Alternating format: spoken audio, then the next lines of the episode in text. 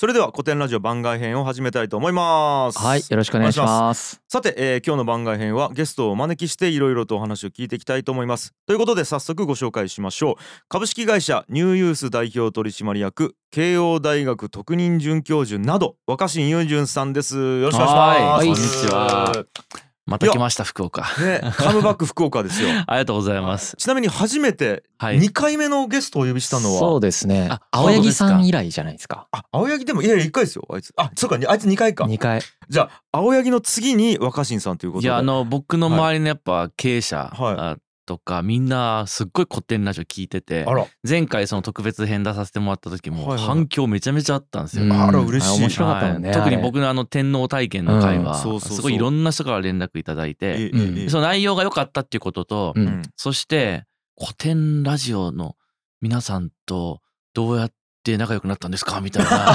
やっぱりその拠点が福岡だからみんな聞いてるけどなんかどこに本当にいるのかなあの人たちみたいな。そうか、ね。うん、なんか今回もあはい。の散々この後もねもう3人でご飯食べに行ったりして、うんはい。ね、楽しそうな写真撮って SNS に上げまくってやろうと思って。何を伝えたくてきたんですか？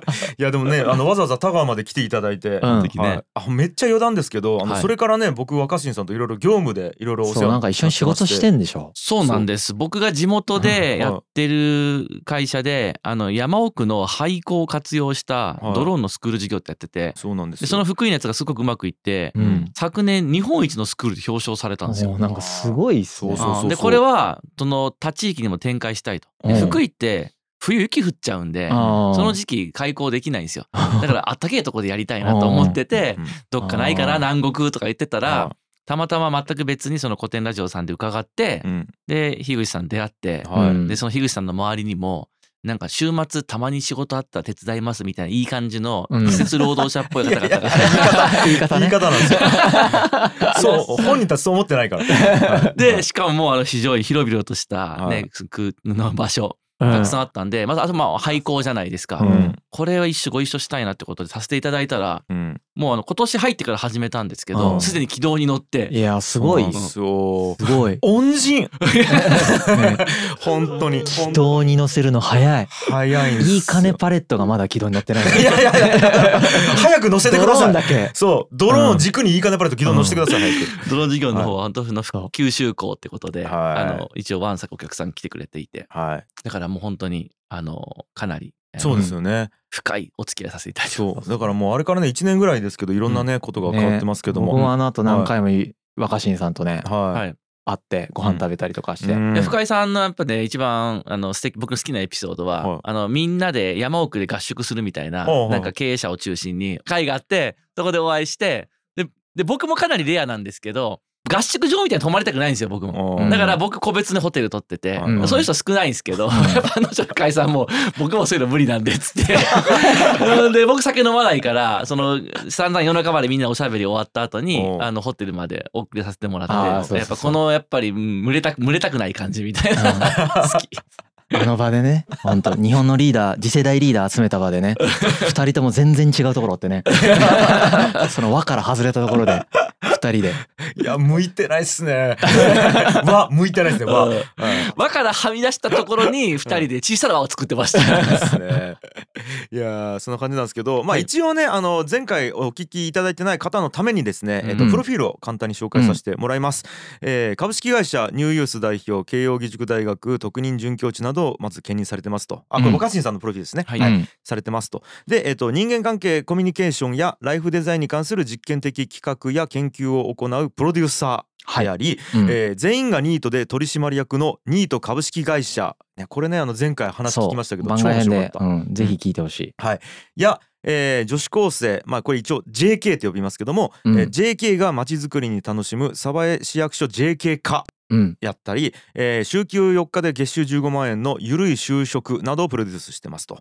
で、えー多数のテレビラジオネット番組にコメンテーターとして出演中、そして2022年に浄土真宗の僧侶にもなる。そう。もう全然意味が分かんなかった。話聞いた時。僧侶なんですね今ね。でもあるっていう。はい。はい。もうね一個一個全部話聞いてたら終わんないくらいのボリュームなんですけどもそんな若新さんですけどもなぜ今日、えーお呼びすることになったかっていうことなんですけどもこれじゃあもう若新さんの方からお聞きしたが良さそうなんで、はい。聞いていいですか？はい、ありがとうございます。はい。ちょうどこの番外編もあれですよね。はいはい。あの、老いと死の歴史という流れからうんはい。つながりでお話できればと思ってるんですけど、はい。今僕あのと大手の生命保険会社さんメットライフ生命とはい。いう会社さんとずっとあのお付き合いさせていただいて、はいうんはいはい。まあ、あのもしも若新が100まで生きるならっていうはい。そういうまあなんか連載企画みたいなうのをんやってまして。はいはいうんで、まあ、僕あのもうあの人一倍若さに執着していて もう僕にとってもう老いなんてですね考えたくもないところがだんだんいい年になってきて、まああのではこれからそういうこととどう向き合っていくかと、僕にとって老いってのはすごくネガティブだったんではい。老後みたいなものは、うん。あの遠ざけたかったんですけど、うんメットライフ生命さんから、はい。むしろそんな若新さんだからこそ ね。老いをポジティブに捉えていけるかどうかをいろいろろこう深めていきませんかっていうことで、うん。大規模な調査をしながら、はい。これまで、あのー素敵な年を取ってる方ってことでテリー伊藤さんだったりとか、あと宇宙飛行士の野口さんとかが、あの宇宙飛行士を引退されたってことで、それまでの経験をお話ししていただいたりとか、うん。哲学者の先生とうん。老いって何なんだろうみたいなことを深掘りするみたいなことをやってきてまして、うん。でこの老いっていうのもただその歴史から捉え直すと、うん。あのいろんな見方ができるだろうなと思ったし、うん。なんか多くの方にこの取り組みみたいなネットライフ生命さんと取り組みを知ってほしいのもあったし、うん。なんかこう今までとは違う形で老いを深掘りしたいなと思ってたらあ、うん。これ古典ラジオとかで老いの歴史ってあったら僕聞きたいなと思って、はいうん。そういうのできませんか？みたいなこととかしていたらあのいやまあ老いと死についてやろうという予定があるのでそのタイミングに合わせてってことをよしこの今日そう。すごいタイミング良かったっすよね、ね。ちょうどやろうとしてる時に若新さんから「なんか老いのやつとかやる予定ないですか?」みたいな「そう。いややります」みたいな、ね。ちょうどやりますけどみたそういな感じだったんですよね。そうなんです。で、まあ、あとまた、あの、後でもお話しさせていただきますけど、その、深井さんとのうん、対談記事っていうのも、ウうん。ェブに、あの上がってまして、そこでもまあ、二人で老いそうこうメットライフさんのねうん対談記事僕も出させていただいて、うんうんうん。っていうことなので、はい。通常ね、その生命保険会社さんのなんかいろんな、えーウェブサイトとかご覧になってる方って年配の方が多いのかもしれないんですけど、はい。うん。まあ僕としては、やっぱ人生折り返し地点だったりとか、あとはまだ若いけど、うん。うん。まあその当然20代30代でも体力が落ちていったりするじゃないですか、うん。そして今人生100年時代とか言われて、うん。うん。どうやってこの長い、うん。えー一生生きていくってことをうんどう向き合っていけばいいのかみたいなことを深掘りできたらなと思ってまして、うん。なるほど。ははい。いえちょっともうすでに気になってるんですけどそのはい対談されてるじゃないですか。はい。そのいろんな方と。はい、やっぱ若干印象とかは変わってきてるんですか？その老いに対する。うーん。まああのまだはい。うん。そんなにポジティブに捉えきれてるわけじゃないんですけはいど、はいはい。結局あのまあお二人もそうだと思うんですけど、えどうしようもない簡単に変わりようもない問題もはい頭の中でなんか捉え直すっていうか、えはあ。自分の中で新しいコンセプトを作ってしまうことでなんかはい。まあ書き換えるみたいなのが僕も好きなんですよ。うん。あるあるわかります樋口さんめちゃもそうで。くちゃある。そればっかりしてきてますそれだから周りの人から見ると、はい。お前の頭の中で都合よく解釈してるだけじゃんみたいなこと言われること小さい頃からずっと言われてたんですよ。はいはい。都合よく解釈するってこと何が悪いんだと。うんはい。はいはい。だってその体が衰えていくとか、うん。うん、そういうことってどう頑張っても逆らえない部分もあるじゃないですか。うん。でも頭の中で自分にとって面白く解釈を作り変えていくことっていうのは人間に許されたなんか遊びっていうか、うん。ただその時に何をヒントにして解釈を生み出すかっていうのいろいろあると思う自分の経験とか、うん。人から聞いた話で歴史なんじゃないかなるほどなるほど、と。ういんやーそんな若新さんなんですけども、はい。えちなみにもう、はい老いと死の歴史編、もう今日聞かれてはい。ここに来てるってことですよね、うんはい。えちょっとどうでした？でいっぱいあるんですけど、はいいはい。っぱいあるんですけどまあ一通りわーっておあの喋っちゃうと逆に分かりづらくなっちゃうと思うので、は最初に僕気に入った言葉でまあ老いっていうのははい。現象より認識の問題だっていうのがい、どっかに出てきていて、はいはい本当に老いたっていうその現象がはっきりあるわけではなくて、うんうん。まあいろんな社会の文脈であの人はもう老人なんじゃないかという認識を、はい。まあまあ社会側が作ってきたに過ぎないだろうと、だからいあのあの人は老人であるとか老いたってことは一般化できる問題なんじゃないんだけど、何がそうしてきたかっていうのでまああの古典ラジオをお聞きになった方も分かると思いますけどやっぱ年齢ですよね。そうそうそう。うん。年齢の話ね。うん、そう、うん。年齢が、その社会的な都合で線引きされて、うん。うん、年齢区分によって勝手に、まあ、そういうものにされてるって聞いて、うん。やっぱ僕はまさにこれを話したいと。うんえ若新さんって何歳でしたっけ？そうまさにだから。もうあのあの アイドルでもないのに、はい。もう年齢非公開でですよね。ずっとやってまして。ですよね。テレビに出始めたのが2014年ぐらいなんですけど、ええそのちょっと前ぐらいの新聞とかの取材から、うん。もう一切年齢を隠すことにして、うん。いやまあすごい探せばこのネット時代にうん。わかると思いますよ。うん。で、うんお二人とも大体近い世代だっていうのはみんなバレてるとは思うんですけど、うん。まあでもなんかそのバレたら意味がないわけじゃなくて、うん。自分の中でなんかこう年齢みたいなものをないことにしておきたかった。うん。だって僕 x ジャパンのやっぱ YOSHIKI さんは大好きなんで、うん。もうファンにバレてても X って言い続ける。この年齢 X だって言い続けるあのなんかスタンスみたいな。あただなんかなんでそこまで年齢非公開にこだわるのって言われても別にその自分の中でそこまで説明的である必要ないとすら思ってたんですよ。ーはいはい。うんはいふわっと。はい。うんなんか年齢とか非公開したいじゃんみたいな。うん。なんでみたいな。だけど今回のうん。古典ラジオのうん。特に最初の方の老いの歴史の方を聞いて、はいうんうん、いやもうやっぱりあの必要な時に手続き上必要な時に使うのはいいけど、ううん。んこの社会から年齢はなくしてしまった方がいいんじゃないか。と改めて思いましたね。特にこのちはい高齢化社会ではいはいはい100まで生きるには、年齢を社会からもう滅消させよう。滅消させる もう抹消とか撲滅とかじゃなく滅消滅消って滅する。滅ぼす滅して消すですよ。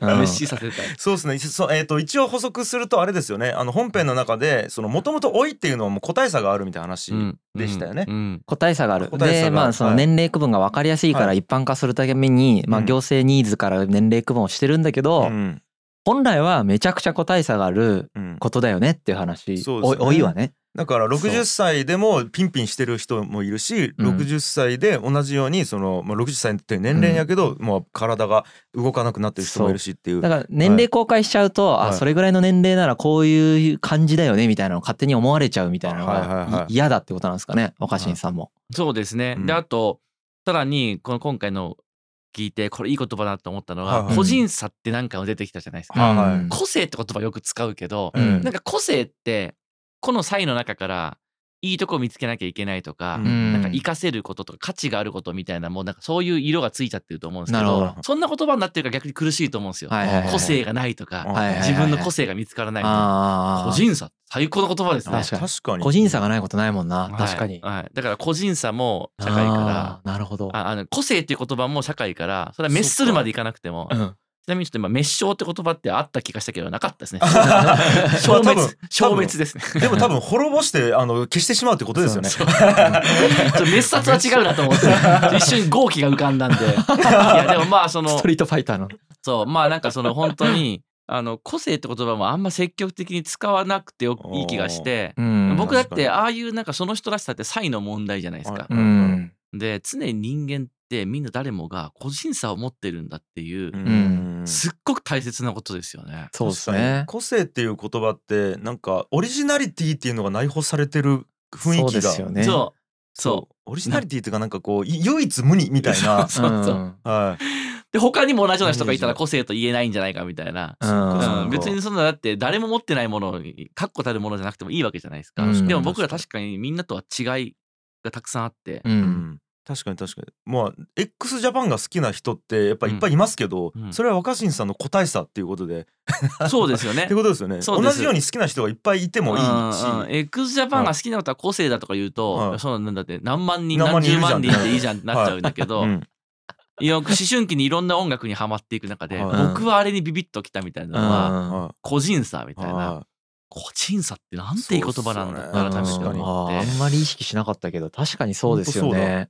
うんそれで言うと俺はやっぱこうルナシーなんで ここにやっぱ個体差が出てきますね、でもルナでもルナだからそうルナシーも大好きなんですけど、まあ、うん X ルナシーの人とはいルナシー X の人も結構いて、それ前も言ってたよくわかんないんだけど僕マリリン・マンソンだったから。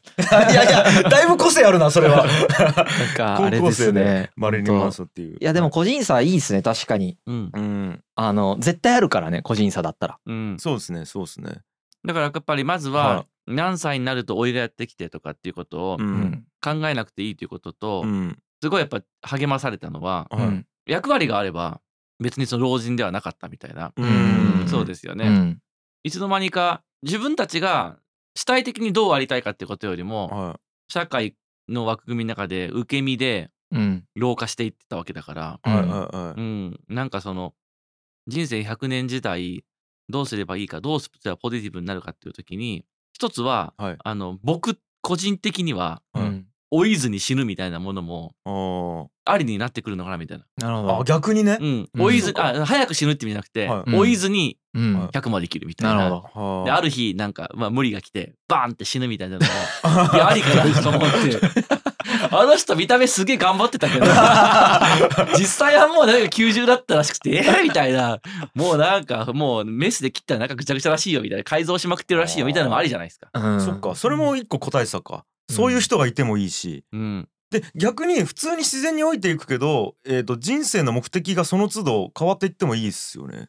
ありますそれ。もそれであるなと思っていて、うんうんうんなんか要は、えー、と多分、まあ、僕とかはそうなんですけど今この瞬間僕41なんですけどはい老いるってことってやっぱりちょっと恐怖とか嫌だったりっていうのがあるわけですよ。うん。でもそれってなんで思うかっていうと、うん。今やってる活動が継続できなさそうっていう、うん。あーそっちなんすね。うん。うん。はい、ええ例えば今バーって頭で考えながら、うん。こう答えバンバン出してるやつが、はい。例えば脳みそがちょっとこう、えっと、衰えてきたらうん。できないん。じゃないかとか、あとなんか一生懸命走るとかうん。あの肉体的に走るんですよね、うん。それができなくなるとか,、うん。今はできるんですか？一生懸命全然できねえ。そもそも置いてきてる。すいません。もうできない。そこはもう今もできない。でもそこの話で言うとあとまたラジオを聞いて、あの気に入った言葉は、はいはい。だからまあ役割もそうなんですけど、まあその人にだから文化的な寄与があったかっていうのをあまーあどっかでおっしゃってて、うんでその文化的寄与ってやつを本当は人生例えば日本だったら60歳まで一つの仕事でとか、はいはい仕事の一つの分野でってことになっていたけど、うん常にその年齢ごととかその状況ごとに一番文化的に寄与できてるなと思うものにコロコロ変えていくっていうのはうそうそうそう。あーなるほど本当にいねいいいコンセプトですよね。はい、なんか僕そっちを感じたんですよね。なんかえっ、と何さっき若新さんが言ってたのはその、うん。老いずにずっと死ぬっていうのもありやしうん。多分僕は老いていくんですよ。体がうん。なんか弱いから、うん。でもなんかふと考えた時に10代の時にかっこいいと思ってたりとかその人生の目標にしてた、例えばまあ女性にモテるとか、うん。いろいろあるじゃないですか。あと重いもの運べるとか、うん。寝ずにいろいろできるとかっていうのと、今出してる価値って多分全然違うと思っていてうん。だからなんかこうそっちを変えるっていうのも多分が自然じゃないですか多分普通に考えたら。その価値もありますよね。なんかこう昔はできなかった今だったら多分責任で仕事をするとか、うんうん。えっとだから若い頃って時間使って体を使って頭使って仕事をしてたと思うんですよね。うん。でも今ってなんかこう実績が仕事をしてたりとか責任が仕事をしてるみたいな感じで僕が社会にとって出す価値っていうの出し方っていうのが多分変わってきていて。そうね。はい。でそれって多分ね年を取った今じゃないと実感できないんですよ。若い頃って想像できないっていうのがあってはい。なるほどな。まあはい。僕も老いいはいポジティブ面とネガティブ面どっちもあっはいはいではい。うんうん。フィジカルにはやっぱネガティブなんですよネガテねィブですね。顔が老けるとうかあと何？それこそ走れなく。はいはい。僕も今もね。うもう走れてないですけど。今日僕ここ5回までちょっと来るそうね今日ここ5回だから。あの「こんにちは」みたいなこと言った時にめちゃくちゃ息切れしてた。めっちゃ疲れてると思って。久しぶり ですそれそうなんですよ。だからフィジカルはそれなんだけど僕逆に歴史勉強してるとはい。やっぱその年取んないとできないこと見えるじゃないですそうかそうそうそあれで結構ポジティブ面も受け取ってうてはい。なるほど。なんで年例えばあのうん。論語とかうん。哲学系のやつとかの理解度とかってうん。年取るごとになんか深みが増してる感覚あるんですよ僕。あだから30の時の自分より35の時の自分の方がよりなんか深い理解ができてますみたいな。うんで今37でうんで次40とか50とかなった時にどれぐらい面白くなってんだろうみたいなあワクワクは実はある。それはだから、えっと、いろんな視点とかを獲得していっているからそういろいろ経験してるからっていうのがあると思います。あとはうんその APU の出口さんとか、うんまあそれこそ橋爪大三郎先生とはいはいはい。か見てて、はいなんかあれほどの博学になるのってうん。時間いるじゃないですか。まあまあ普通にね。ね。勉強する時間が。そう。頭の良さがどうというよりははい。どれだけ勉強してきたかみたいな蓄積じゃないですか。ああいうのもすごい楽しみ。ずーっと勉強し続けた時のはい。なんか70の時の自分とかがはい何考えてんだろうとかは実は楽しみ。いや深井さんこのペースで勉強し続けたらやばいっすよ。やばいと思う。あの、はい。宇宙飛行士の野口さんとの、うん。その対談の中でもう出てきたんですけどまあだから熟成人間の熟成みたいなものあるよねっていう。あー。でそれまではなんか実はその若い間とかは稼ぎが増えたとか、うん。仕事の規模が大きくなったっていうけど、うん。それはなんかこう同じコースをうん。ぐるぐる回ってて、うんうん。ちょっとこうスピードが上がったりとか、はいはいはい。ちょっと高さが上が変わっただけであって、はいはい。基本的にはそのそのその実は前進してないんじゃないかと、うん。そのだからやってることそのものの数,、うん。数値をアップさせていくことっていうのは、うんそうじゃなくて同じことを若い人も言えそうでこのなんか渋さみたいにないなとか、はいはいはい。重みみたいなないなみたいな、ううんん。うん、なんかこう熟成みたいなものは、はい。深井さんがおっしゃるようになんか時間とともにできていくわけで、はい。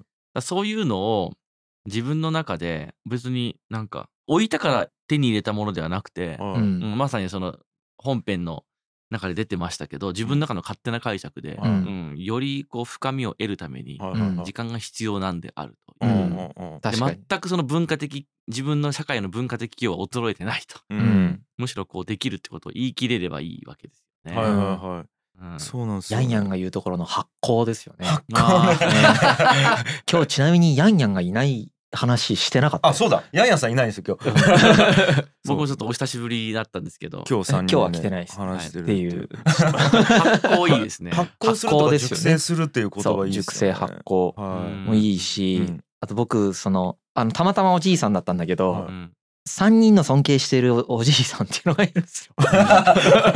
い すげえ山頂どっか論みたいな。で山頂俺どっかで言ったかな、はい。水木しげるとあちょもう亡くなってるんですけど、はいはい水木しげるとデビッド・ボーイおとクリント・イーストウッドっていうこの3人を僕すげえ尊敬してて、すげえいろんなジャンルから引っ張ってきましたね。そうなんですよ、はいはいはいこの3人のじいさんすげえ尊敬してたんですよ。えそれ聞きたい。どういうところがですか？共通点があるのか個別で違うのか。共通点があって、はい特にデビッド・ボーイとクリント・イーストウッドそうなんだけど、はい何歳になってもずっと挑戦してんですよあめっちゃかっこいい。俺デビッド・ボーイなが最後のアルバム出してうん。3日後ぐらいに死んだんですよ。うん。でアルバムの中で歌詞読んだらねずっと「俺死にそう」みたいな。はいうん。もう今死にそうなんだけどん。こんな気持ちみたいな歌詞なんですよずっと。うんうんうん。ほとんどの曲が。うん。今までこんなことしてきたけどこうだみたいなことを芸術で表現しうんそして今までのアルバムと全然スタイルが違うっていう。最後の最後までスタイルが違うやつをチャレンジして出すみたいななるほのがど。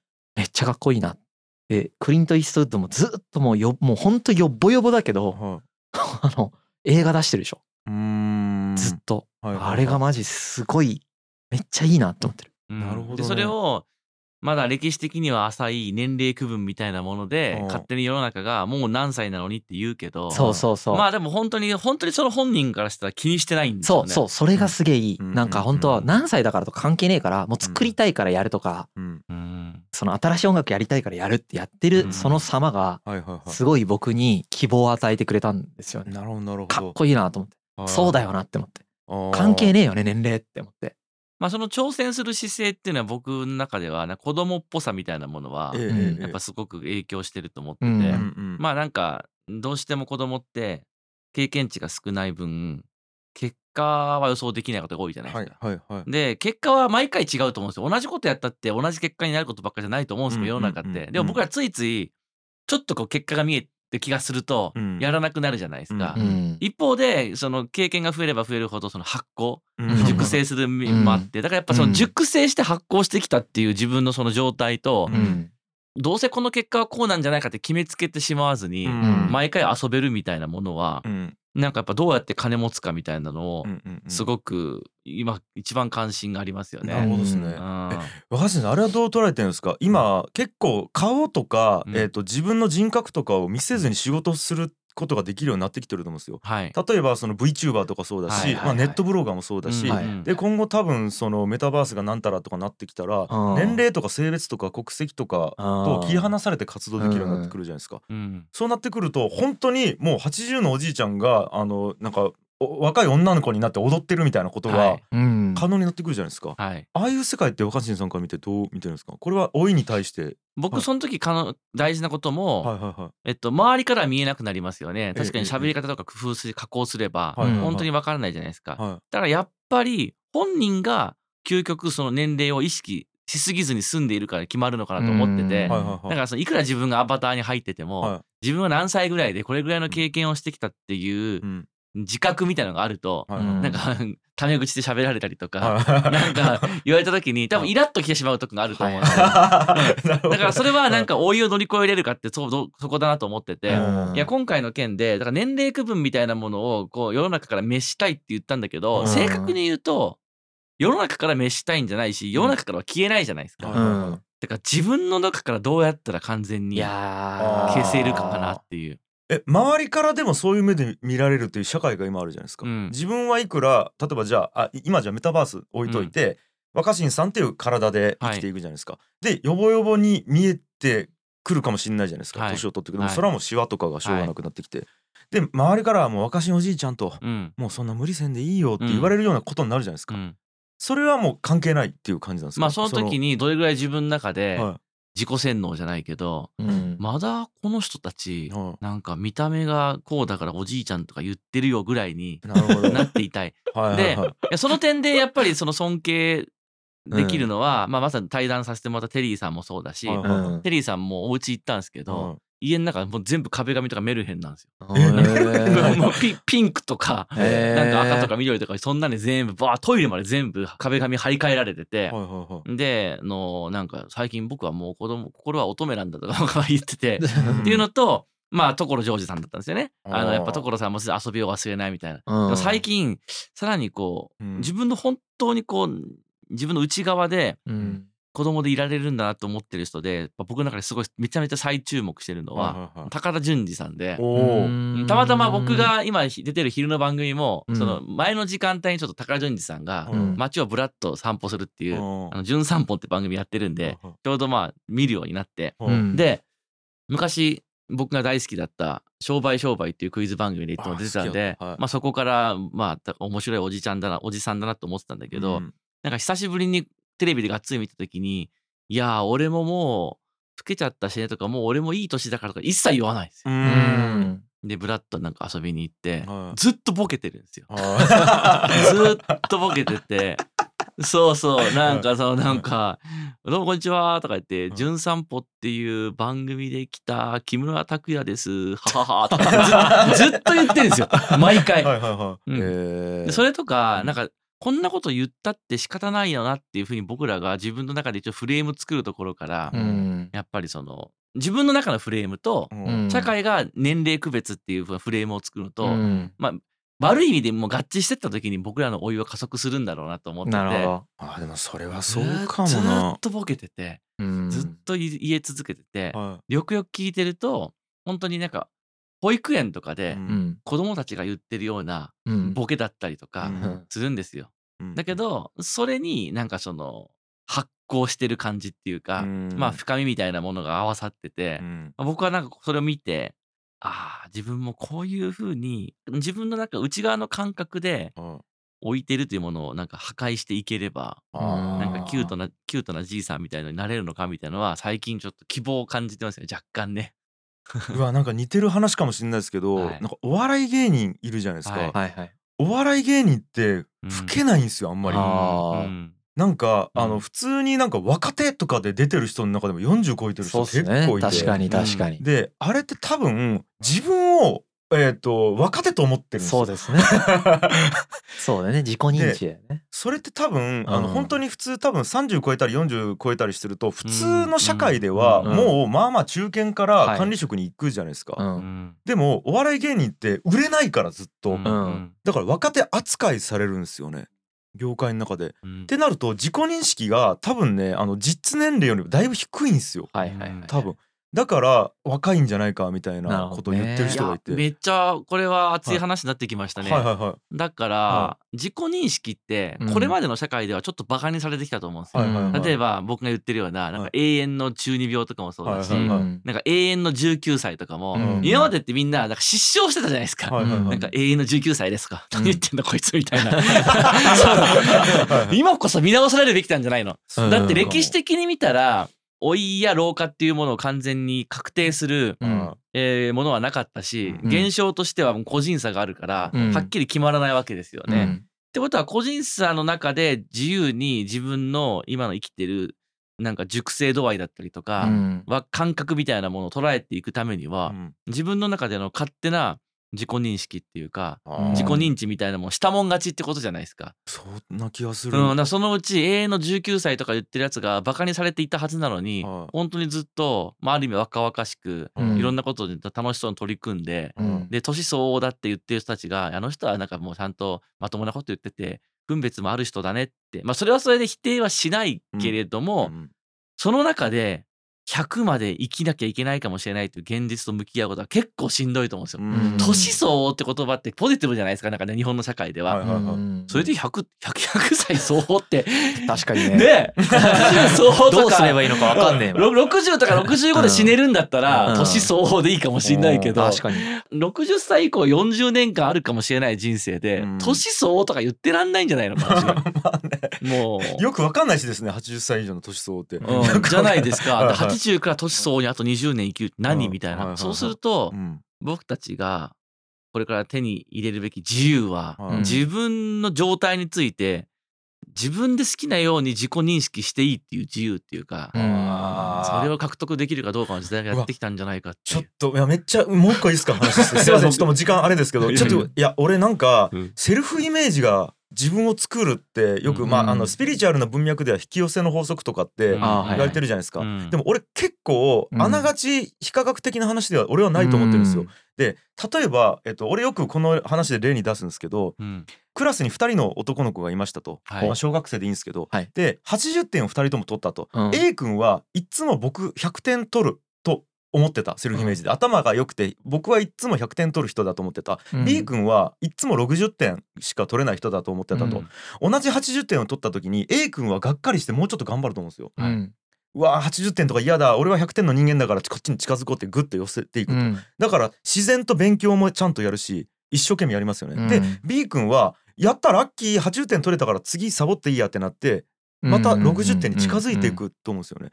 俺結構セルフイメージが現実に及ぼす影響ってこういう感じなんじゃないかと思ってるモデルとしては。うんだからお笑い芸人の例で言うと自分はまだ本当は40やけど30ぐらいと思ってたらあれ？なんか徹夜したら体動かない、ねもっとちょっと体鍛えないといけないっつって鍛えるとか、食い物をちょっと気にするとかいや行動に絶対出ますよね。行。動に出ると思うんでですよ、人生を変えるのはは絶対に最後行動っていうじゃないですか、はい。人間の人生を変えれるのはたった一つはね、具体的な行動でしかないわけで、うん。い、だかはい。はら行動につなげるための自由な自己認識、いはい。はいうん。俺あると思う。だから本当に自分が何歳と思ってるとかまあ別に何歳と思ってるじゃなくてもいいんですけどまだ老いてないって例えば思うとか、っうん。ていうだけで多分本当に体とか心がそう近づいていくみたいなのっていや絶対あると思います絶対ありますよね、はい、うん。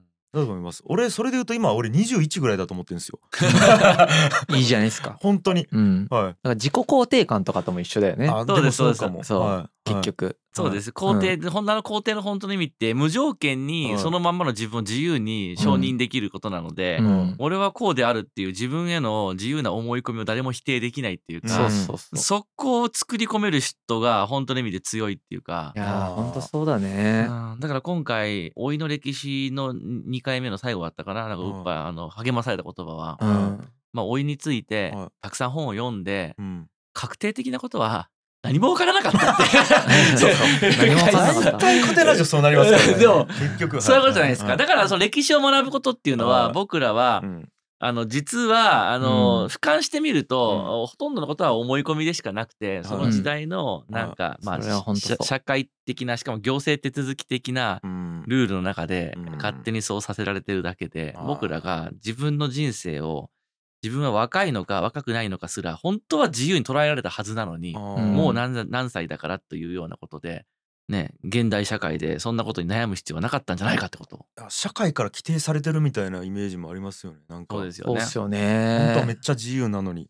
うん。ちょうど昨日僕サルトル読んでたんですけどおすごい近い感じなんですよね。うんはいはいはい本質が実存に先立つみたいな話なんですけどうん。実存主義っつって。つまり今の話とは実はあんまり変わらなくて。なるほど。そのあれじ実存っていうその実際にあるものよりも本質を自分で規定していく必要があるよねっていう話。つまり若いって自分で思ったら若いよねっていう話うん。とまああんまり変わらないかなと思っており戦後ぐらいなんですけどそれ。あなんかすごいなんて言うんだろうな。やっぱりねそのサルトルのあの戦後は直後の時代1950とか60年代っていうのは、はい。あのすごいそれ流行ったんですけいど、はいあの時代に流行ったのってインテリだけなんですよ、うん。うん。インテリの人たちだけ、うん。で今の時代って本当みんながそれ思う時代になったんだなって僕は思ってて流れとして見てると。そうそう。みんな哲学者になりつつあるよね。全員が哲学者になって、うん。で全員がこのレベルのことを考え、うん。自分の人生を創出していくみたいな、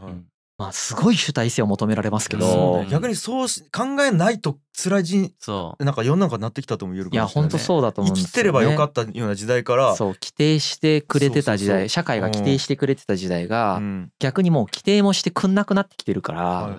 もうじゃあ老いたかどうかはもう自分で決めてみたいな。あこれ自分で決めないといけないんだっていうのをさっと受け入れれる人と、いいはい。はいや社会に決めてくれよって思う人と社会が決めるもんでしょって思ってる人で多分だいぶ挙動変わるだろうなって思ってるんだけど時代見てると自分で決めないといけないなって思う。そうですよね。そうようん。で自分で決めて良くなってきたわけだし、うん。そう。決めてる人幸せそうだし。でね、うん。不安な人は正解が欲しいわけだけど、うん。まあその哲学の世界でいうと正解ではなくてやっぱ本質を見出せって話じゃないですうか。ん。でも今その深井さんがおっしゃった本質はだから実は僕らの中でのうん。自由なセルフイメージっていうか、うんうん自由な自己認識が、うん。うん。その自分の中で本質をある意味好き勝手に作れるっていうか、だから自由って僕ずっとなんか昔読んだ本では自由とは選択肢があることで、うん。それを選択できることだみたいな書いてあって、うん。へえなるほどって思ったけどまあ僕なりにこの辺を勝手にね哲学者でも何でもないけど解釈し直すとこれからはだから選択肢もまあそれはもちろんたくさんある社会だとは思うけど、うん。うんやっぱ認識を自分で勝手にできるっていうか、うんうんことが自由なんじゃないかなって。その自分でのその豊かな豊か豊かで幅広い自由なうん。自己認識ができなくなった時に僕らは不自由なんじゃないかな。もうね年齢とかやっぱもう、うんあの気にしてる場合じゃないし公開してる場合じゃないですね。忘れました。はい。マジでそうですよね。たまたまなんか書類で書かされてムカつくもん 俺せっかく忘れたのにみたいな。忘れてたのにまた書かせんのかよみたいな。そうね。だから本当にもう自分の口でも決めれる。だからちょっと待ってくださいよ。うん。若心うん若い心 自分でずっと決めてるこの人。まあまあ先祖ですけどねこれ。本名だから。自分で決めてるわけじゃないか。まあ本名だ先でもまあ気にはい気に入ってるし、はいはいうん。お前それでこのこの名字で年取ったらどうすんだって言われるけど、まあ、若い若いか新しいかは自己認識の問題であるっていう、うん。これが僕らに与えられた本当の新しい真の自由かもしれないね。本当だね。すごいっすそうだと思う名字でもそれ体現してますね。確かに名すげえな。名字と合致してるのすごいっすね。そう。でしかもそれを会社名にしてますからニューユースっていう。確かにね、はい。気に入ってるんですよよっぽど。はあいやだからそういうの出てるんでしょうねもう人生にいろいろそうでしょとうね。はい。さあということで、はい。一旦じゃあそうですね前編はここまでで、ちょうどいいね。はい。うんちょっともっともっと話したいので、はい。えっと後編またね、はい。えっとこの続きを聞いていきたいと思います。一旦ここまでです、はいありがとうございはます。G.